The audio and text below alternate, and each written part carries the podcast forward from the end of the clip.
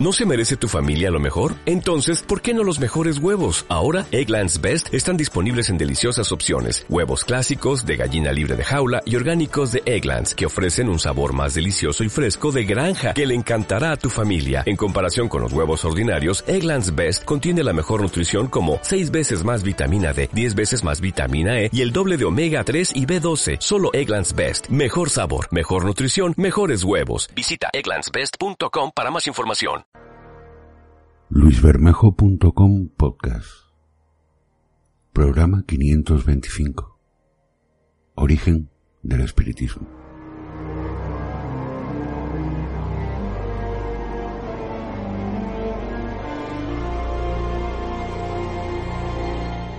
Espiritismo, o doctrina según la cual los muertos pueden entrar en contacto con los vivos, por lo general a través de un clarividente o un medio, son también las prácticas de quienes profesan esta doctrina. Parece que su origen se inicia en 1848, a partir de una cadena de sucesos aparecidos en el siglo XIX, lo que dio pie para que comiencen el análisis e investigación de esos hechos. El hombre sin duda desde tiempos prehistóricos siempre ha tenido una conexión con el más allá.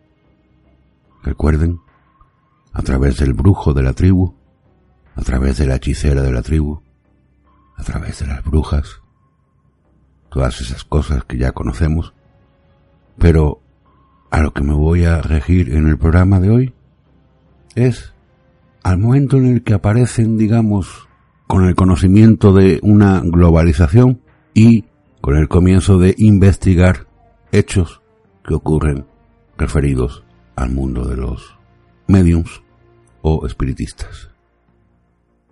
Una niña medium, Margaret Fox, fue explotada por su hermana y su padre en Estados Unidos, dando origen a una serie de sorprendentes historias que propiciaron la creación de una religión espiritista.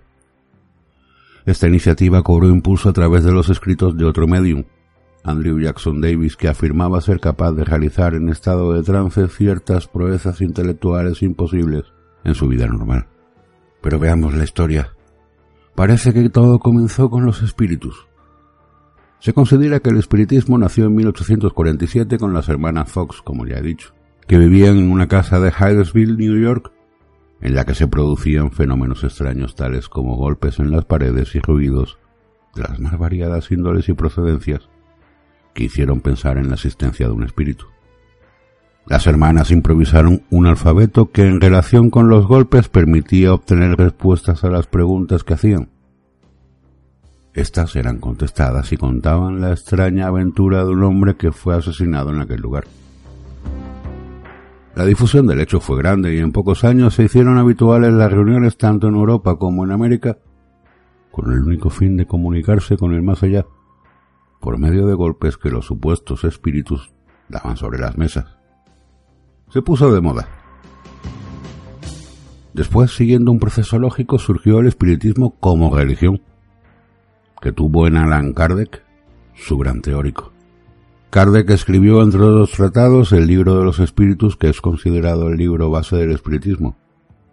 El libro de los medios, ambos tuvieron en su época y posteriormente, y aún hoy, la continúan teniendo, una importancia capital a la hora de buscar una interpretación racional y humana de los fenómenos espiritistas. Descartes recuerdo haber leído El viaje astral, lo que hoy se considera que son sueños lúcidos, en el que prácticamente era un manual de cómo llegar a hacer un viaje astral. Curioso, ¿verdad? No sé si tenía relevancia o no, porque yo desde luego de nunca lo he conseguido. Ni en aquellos tiempos jóvenes en los que me picaba la curiosidad por estos temas. Que todavía me pica, pero desde un punto de vista de más rigor y algo más científico.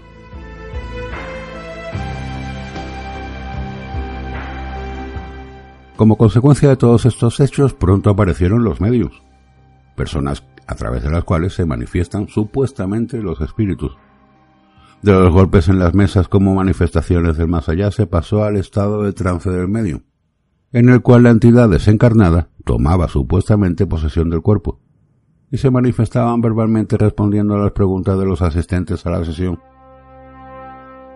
Otros supuestos hechos, aún más espectaculares en las sesiones mediúnicas, eran las comunicaciones de hechos futuros o de acontecimientos lejanos que más tarde se constataban.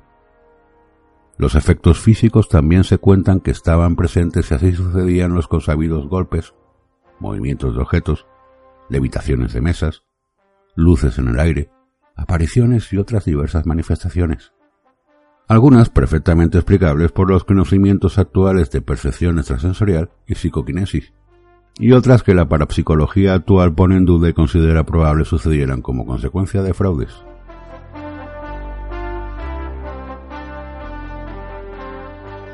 Uno de los primeros en interesarse por constatar los extraños movimientos que se producían en las mesas durante las sesiones espiritistas fue el doctor suizo de Gasparín. En 1854 trató de demostrar que mesas con un pesado lastre, que con fuerza muscular apenas podían moverse, levitaban en sesiones mediúnicas. Para ello ponía una capa de harina con el fin de descubrir posibles huellas de una acción directa de las manos sobre el tablero.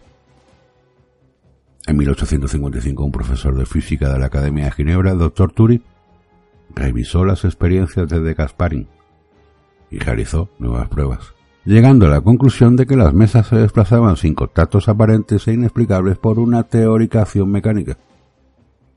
Uno de los científicos más célebres de la época que dedicó una gran parte de su vida a la constatación de los fenómenos del espiritismo fue Sir William Crookes. Inglaterra se vio envuelta también en la investigación de Servado, ha sido también corroborado por otros investigadores en otros lugares. Habiéndome cerciorado de su veracidad, sería para mí una cobardía el no dar testimonio sobre ellos.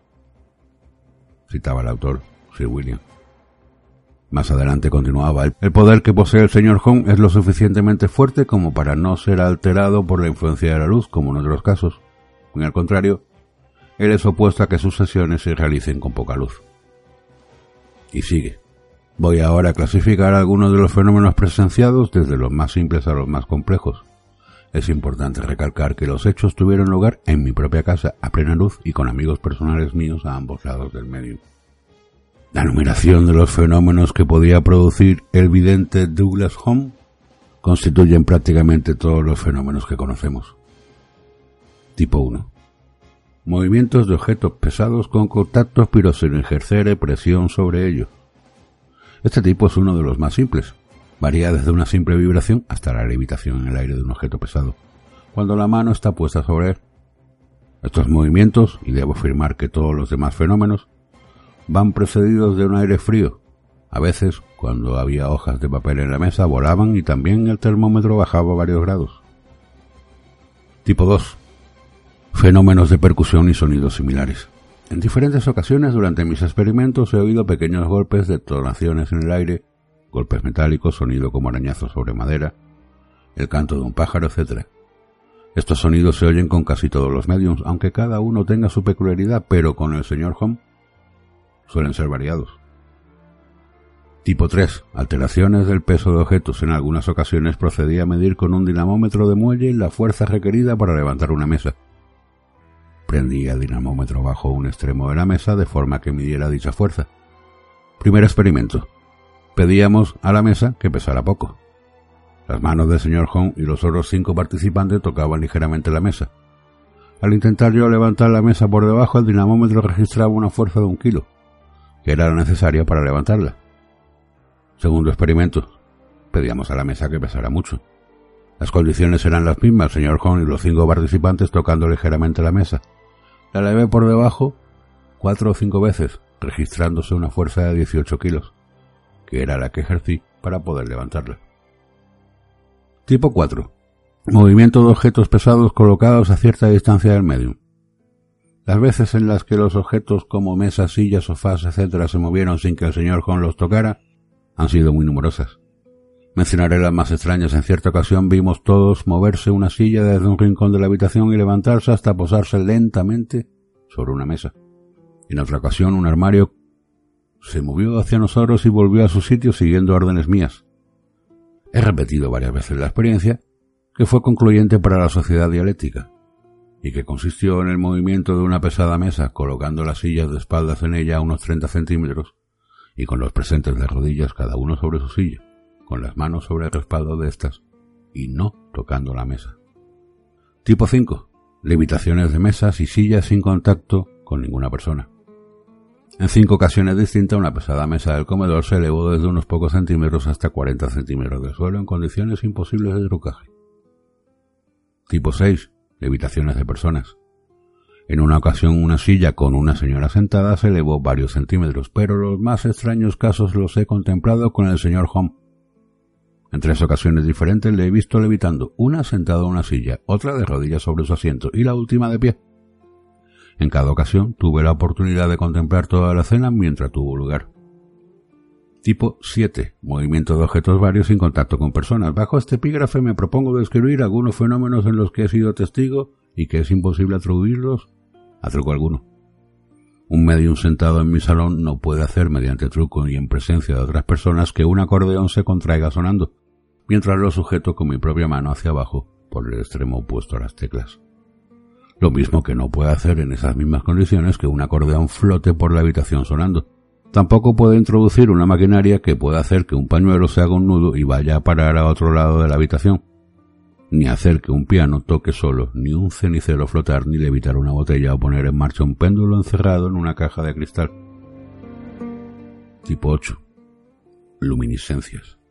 Comprobar luminiscencias requiere obviamente tener la luz apagada. No necesito explicar que en estos casos tome precauciones especiales para no ser sorprendido con sustancias fosforescentes o de otro tipo. Bajo estrictas condiciones de control he visto un cuerpo luminoso del tamaño de un huevo que flotaba sin hacer ruido sobre la habitación. Fue visible durante diez minutos y antes de desaparecer botó tres veces sobre la mesa haciendo un ruido como el que haría un objeto sólido y pesado. Tipo 9. Apariciones de manos luminosas o visibles con luz ordinaria. Las manos no siempre me parecieron sólidas. A veces presentaban aspectos de nebulosa en parte condensada en la forma de una mano. Esto no es igualmente visible para todos los presentes. Por ejemplo, en una ocasión se vio moverse una flor. Algunos vieron una nube luminosa en torno a ella otros vieron una mano nebulosa y otros vieron la flor moviéndose. Las teorías de Crookes, o por lo menos las que él intentó dar una explicación elaborada acerca de los fenómenos observados. La primera teoría decía que los fenómenos son resultados de trucos. El medium es un impostor y los observadores están locos. Está claro que esta teoría podría explicar solo una pequeña parte de los hechos observados, afirma Crookes. Hay una gran diferencia entre los trucos de un profesional rodeado de todo su aparato y ayudado por varios asistentes y los fenómenos observados con el señor Home, que tienen lugar a plena luz, en mi propia casa, y rodeado de amigos míos, que están al tanto de detectar cualquier truco. Además, el señor Home ha sido frecuentemente registrado antes y después de las sesiones y él siempre se ofrece a hacerlo. En las ocasiones más espectaculares yo mismo le sujetaba las manos. Segunda teoría es que las personas presentes en la sesión son víctimas de un tipo de manía e imaginan fenómenos que no tienen existencia objetiva. La tercera teoría, todo es resultado de una acción consciente o inconsciente del cerebro y estas dos teorías no pueden abarcar sino una pequeña parte de los fenómenos e incluso ni podrían explicar siquiera esa parte. Cuarta teoría, los fenómenos son producidos por el espíritu del medium probablemente asociado al de alguno de los presentes. Quinta teoría, es la acción de demonios. Sexta teoría, son acciones de otro tipo de seres que habitan la Tierra pero invisibles para nosotros. Séptima teoría, son los espíritus de personas difuntas. Octava teoría, de acuerdo con ella, el medium o las personas presentes como un todo poseen una fuerza, fuerza psíquica, por medio de la cual seres inteligentes producen los fenómenos observados. Lo que son estos seres es de objeto de otras teorías. Los más ardientes espiritistas admiten la existencia de dicha fuerza psíquica, pero añaden que sólo los espíritus pueden producir los fenómenos a través de dicha fuerza poseída por el medio. La diferencia entre los abogados de la fuerza psíquica y los espiritistas estriba en que pensamos que todavía no hay ninguna prueba de la acción de un agente que no sea la propia mente del medio, mientras para los espiritistas es una cuestión de fe que no requiere prueba. A través de estos testimonios, el célebre William Crookes nos podemos dar una idea de aquellos supuestos fenómenos de acción de la mente sobre la materia, que fueron típicos de las sesiones realizadas con Daniel Douglas Home. Son dignas de resaltar, lo que ya hemos indicado en varias ocasiones de este extraordinario caso. las condiciones de claridad y visibilidad en la que este dotado manifestaba sus facultades. Al menos los informes de Crox así lo denotan. Es importante también la clasificación que hizo el investigador de los fenómenos analizados, ya que nos permiten una visión sistemática de todos aquellos hechos extraordinarios, ilustrados con casos que vivió el mismo Crox. Por otro lado, resulta igualmente interesante observar las diferentes alternativas que ofreció como explicaciones de los fenómenos que investigó durante varios años con Home. Recogió las hipótesis espiritistas, tan en boga en aquella época, para terminar con su idea de la fuerza psíquica en la que de alguna manera estaban de acuerdo los espiritistas, salvo en el importante matiz acerca de quién dirigía dicha fuerza.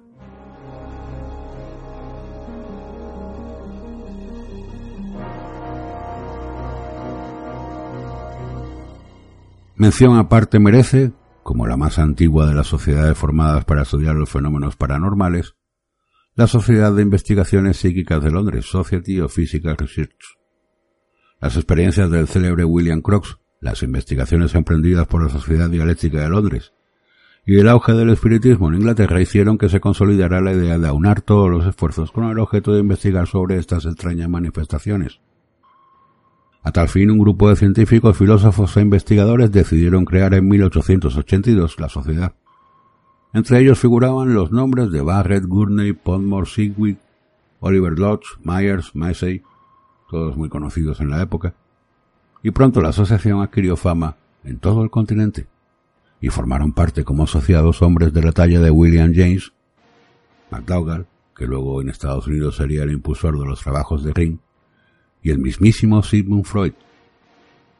Si bien este último no estuvo implicado en trabajos de investigación como los dos psicólogos antes citados, contribuyó con algunas obras a dar su opinión sobre fenómenos tales como la telepatía y la precognición. La importancia de la sociedad londinense fue decisiva, pues no solo recopiló miles de casos e investigó ciertos de sujetos, sino que aunó a hombres de gran talla. Igualmente impulsó la investigación en los Estados Unidos con la fundación en Nueva York de 1884 de la Sociedad Americana de Investigaciones Psíquicas, American Society of Physical Research, de la mano de insignes hombres como fueron los psicólogos William James Stanley Hall y William McDouglas. Ambas sociedades todavía existen, publicando sus revistas trimestrales y coordinando los trabajos de diversos investigadores. Los grandes dotados tuvieron su época a finales del siglo XIX y principios del XX. De algunos ya hemos hablado, como es el caso de Daniel Douglas Home, del que se cuentan hechos extraordinarios, muchos de ellos constatados por Crocs. Home se paseó por todos los países de Europa entre 1850 y 1880 desafiando a ilusionistas y científicos a explicar sus habilidades. Tengan en cuenta que en aquellas fechas también había magos, como hay ahora, ¿no? No tuvo la oportunidad de enfrentarse con el gran ilusionista de la época, Robert Houdini, pero sí con otros menos conocidos. En 1853, Home desafió a una comisión de científicos ingleses a que explicaran sus demostraciones. Entre ellos, el célebre físico Faraday aceptó, pero afirmó simplemente que Home era un hábil mago la Sociedad Dialéctica de Londres, por el contrario, aceptó la telequinesia de Home, confirmando la existencia de una fuerza desconocida capaz de mover objetos sin contacto directo. Para la investigación se realizaron 50 sesiones, nombrando una comisión de 30 científicos. Crox, por su parte, confirmó, después de múltiples experiencias, la capacidad de Home para mover objetos tan pesados como un piano que levitó varios centímetros e incluso un acordeón que se contraía sonando, como si alguien interpretara con él una melodía.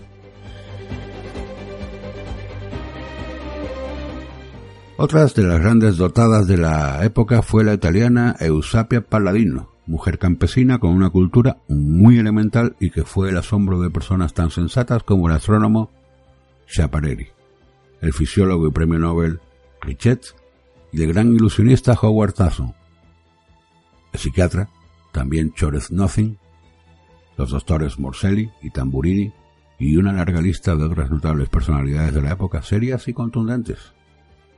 La Paladino fue, sin embargo, sorprendida en fraude varias veces, y algunas asociaciones como la SPR de Londres, la Sociedad de Londres, de la que ya hemos hablado, la tomaron como una defraudadora. No obstante, para otras entidades, los fenómenos que producía Eusapia, tales como la telequinesias, levitaciones de objetos, ectoplasmias, etc., fueron auténticos. se realizaron pruebas en el Instituto de Psicología de París, en el Laboratorio de Psiquiatría de la Universidad de Turín y en otros círculos científicos. Veamos lo que decía de Usapia uno de los más célebres investigadores de la época, Hereward Carrington, en sus informes para la revista de la Sociedad Americana de Investigaciones Psíquicas. Escribía, como fueras de serie y entre las más vívidas y extraordinarias experiencias debo considerar mis sesiones con la medium napolitana Eusapia Paladino. Analfabeta, con dificultad para escribir su propio nombre, y a pesar de todo ello, poseía poderes únicos que por muchos años sorprendieron a científicos de toda Europa. Eusapia Paladino fue, sobre todo, medium de efectos físicos, aunque también se le detectaron ciertas facultades del tipo mental.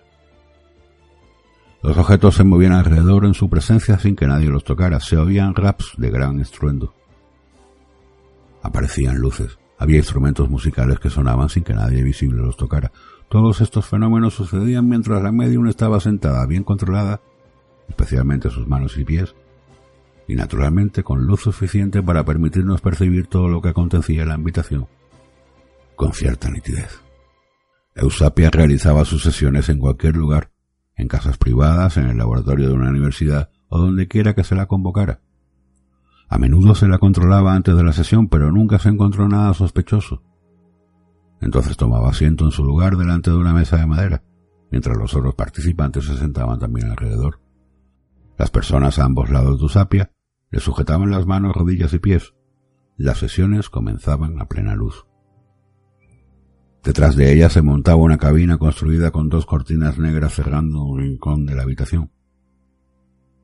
En dicha cabina se introducía una mesa sobre la que se depositaban pequeños instrumentos musicales propiedad de los asistentes. Eusapia nunca se sentaba dentro de la cabina, sino fuera, en el círculo. El respaldo de su silla estaba a unos treinta centímetros de las cortinas, a plena luz, con sus manos, pies y rodillas controladas, la mesa comenzaba a vibrar y a moverse. Muchos medios consiguen que las mesas vibren y si esto hubiera sido todo no habría lugar para el caso. Pero después de las vibraciones la mesa de círculo comenzaba a levitar completamente del suelo, quedando suspendida en el aire por espacio de varios segundos.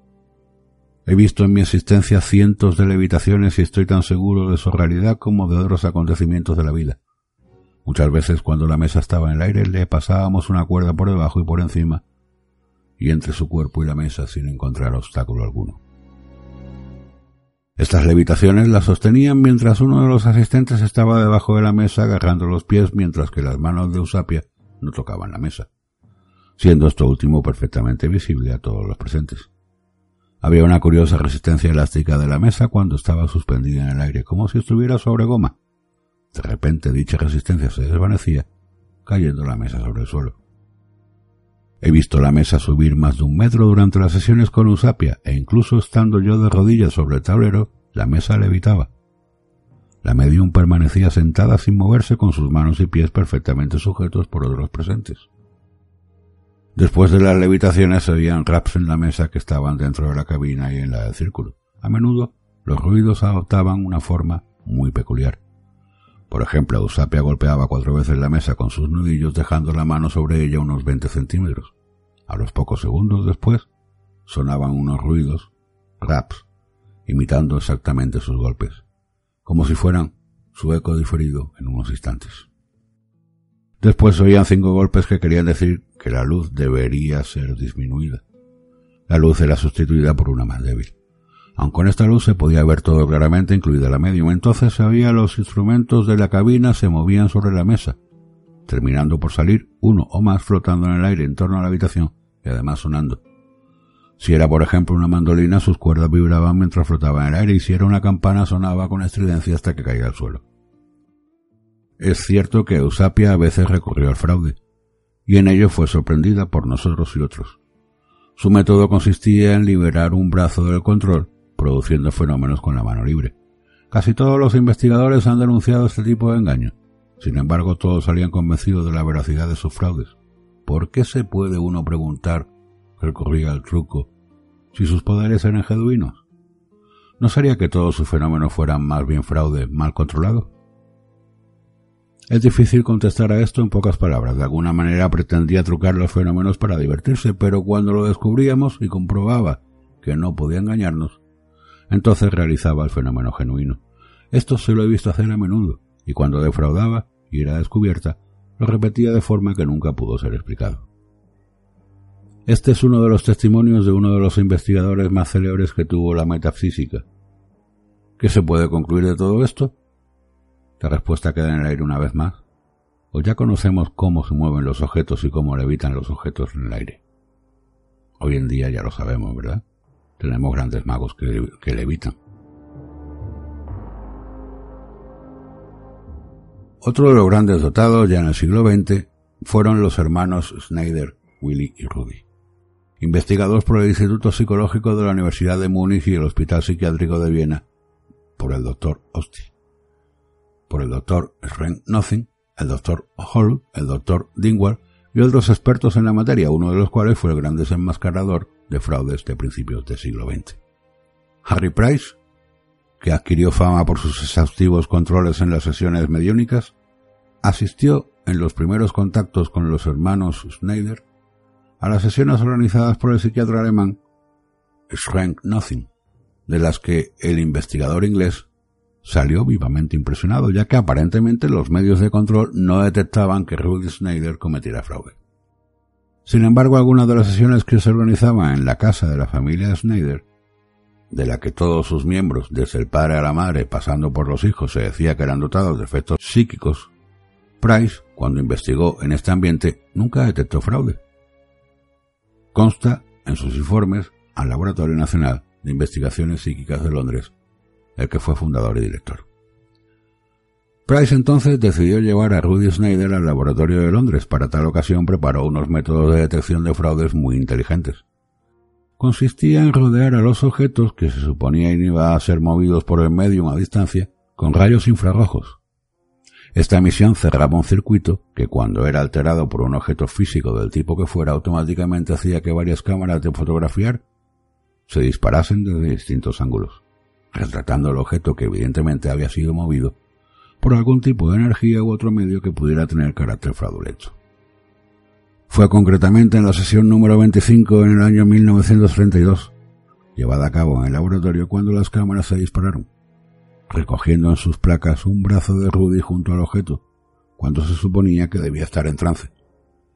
Este hecho vino a minar la confianza de Price en todas las pruebas que durante años atrás y en diversos lugares había realizado con los hermanos Snyder. Cuando Price le recriminó al día siguiente su acción, la primera reacción de Rudy fue decir que el brazo debía serle algún espíritu. A lo que Price replicó que el espíritu en cuestión llevaba el mismo pijama con el que vestían a Rudy en cada sesión.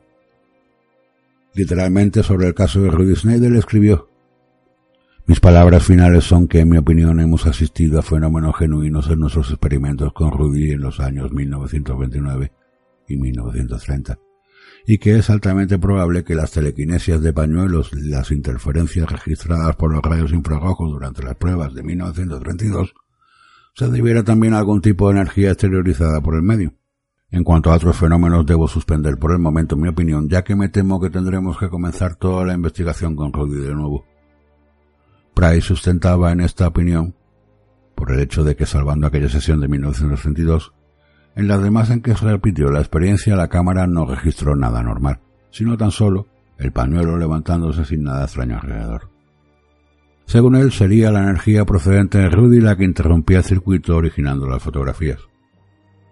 Una vez más se pone de manifiesto el estrecho margen en el que se desenvolvían los investigadores de la metapsíquica, ya que, debido a las condiciones de escasa luminosidad que imponían los medios, los fraudes si se detectaban tenían que hacerlo con aparatos tales como los descritos, y que incluso dejaban la duda en el aire, ya que, como el mismo Price escribía, había teóricamente un tiempo, medio segundo, entre la interrupción del circuito y la deflagración de las lámparas de magnesio, que bastaba para empujar el pañuelo y volver la mano a la posición de control, sin que lo detectara la placa.